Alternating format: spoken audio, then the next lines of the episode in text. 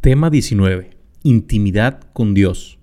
Capítulo 9. Líderes intencionales. Primera carta a los tesalonicenses, capítulo 5, versículo 16 y 19. Estad siempre gozosos, orad sin cesar, dad gracias a Dios en todo, porque esta es la voluntad de Dios para que en vosotros, en Cristo Jesús, no apaguéis el espíritu. La intimidad con Dios inicia en la oración diaria, sin cesar esto nos mantiene cercanos a su presencia. ¿Con qué frecuencia consulta a su Padre Celestial en busca de guía en relación a su vida cotidiana? Jesús buscaba a su Padre desde la madrugada, levantándose muy de mañana, siendo aún muy oscuro. Salió y se fue a un lugar desierto y allí oraba. No hay una persona que haya dado los frutos como Jesús. Una de las claves principales fue la oración. Jesús sabía que la intimidad con el Padre iniciaba en la oración de manera cotidiana, haciendo de la oración el mejor hábito de su vida. Jesús enseñó a los discípulos a orar, Padre nuestro que estás en los cielos, santificado sea tu nombre. Este es un momento oportuno para recordar que Dios nos enseña a darle alabanza y tener en mente que es un Dios al que honramos siempre.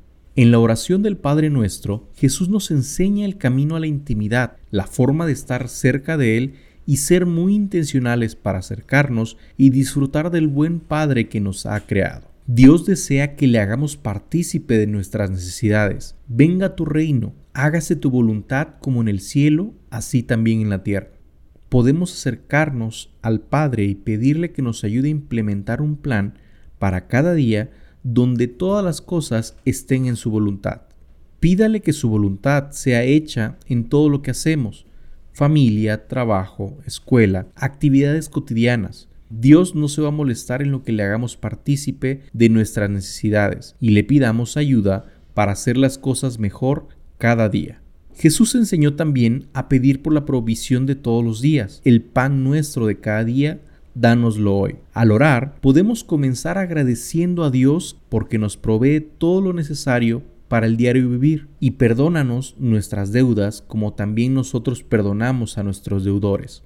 Esto nos ayudará a tener un corazón sano y no tener rencor con las personas que nos han lastimado, pero también nos anima a tener la valentía para pedir perdón a los que nosotros hemos lastimado.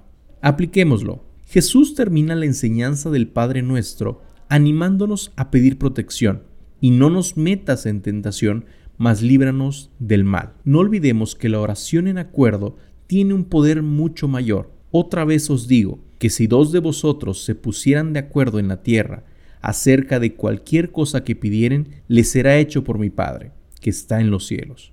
Cuando hacemos partícipe a la familia en la oración conjunta, podremos ver resultados mayores. Declaremos, elijo orar todos los días me comprometo a caminar en intimidad con mi Señor. Amén. Oremos. Amado Dios, estoy listo para caminar tomado de tu mano. No quiero apartarme de ti ni un momento. Pelearé todos los días contra mi naturaleza humana. Me conectaré con tu presencia a cada minuto. Quiero experimentar tu gloria de una manera tangible en cada momento. Amén.